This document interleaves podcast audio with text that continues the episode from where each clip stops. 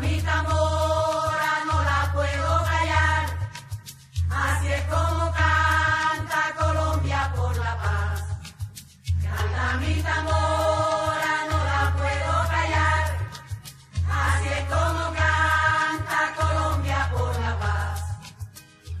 La posición mía en la Comisión de la Verdad comienza el primero de mayo, luego de un proceso largo de selección que tenía varias etapas, que participaban varios grupos de trabajo específicos, eh, criterios y cosas de estas. Entonces, eh, sí, es, hasta ahora estoy arreglando todos estos temas y bueno, la perspectiva que tengo realmente es en esta concepción particular que yo tengo sobre, la, sobre lo que significa una comisión de verdad en un escenario de aplicaciones de políticas llamadas transicionales, en este caso particular posconflicto, en una situación en la que en todo caso todavía se vive múltiples conflictos, digámoslo así.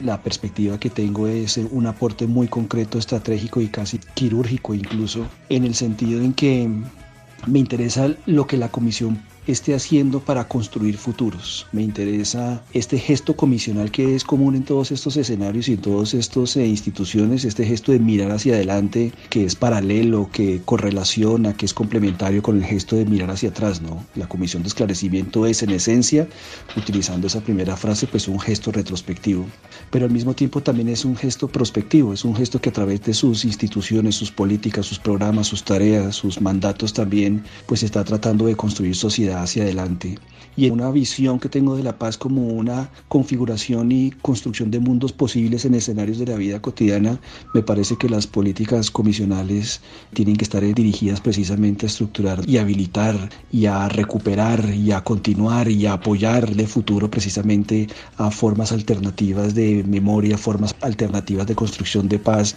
a la proximidad y a una serie de cosas que están íntimamente ligadas es con el futuro y con el porvenir. Estoy convencido de que no existe porvenir sin las encuadres institucionales y en Colombia hemos visto que la falta de un encuadre institucional verdaderamente fortalecedor pues pone en tela de juicio en realidad el sistema, ¿no? Por decirlo menos. Y me parece que terminamos es en la reflexión de que lo que sea de la paz no es lo que hagamos solamente institucionalmente, sino sobre todo lo que seres humanos en el tiempo futuro van a lograr hacerlo. Esto se lo debemos realmente a lo que construyamos en la vida cotidiana.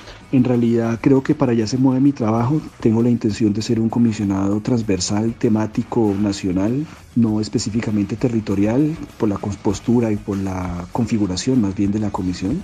Los temas de trabajo mío pues estarán está, articulados y atravesados por intereses que están más allá de fronteras específicas. Así que los temas de la escucha, los temas de los contextos de la cómo enunciar, cómo escuchar, cómo narrar desde muchos modos distintos, ¿no? Cuáles son las condiciones para esa escucha, cuáles son los procesos territoriales y concretos también específicos de una escucha que pueda ser incorporada, que sea parte de la sociedad. Me parece que esos son preguntas y retos monumentales en una Colombia que está fracturada entre múltiples conflictos y yo también le llamo múltiples transicionalidades.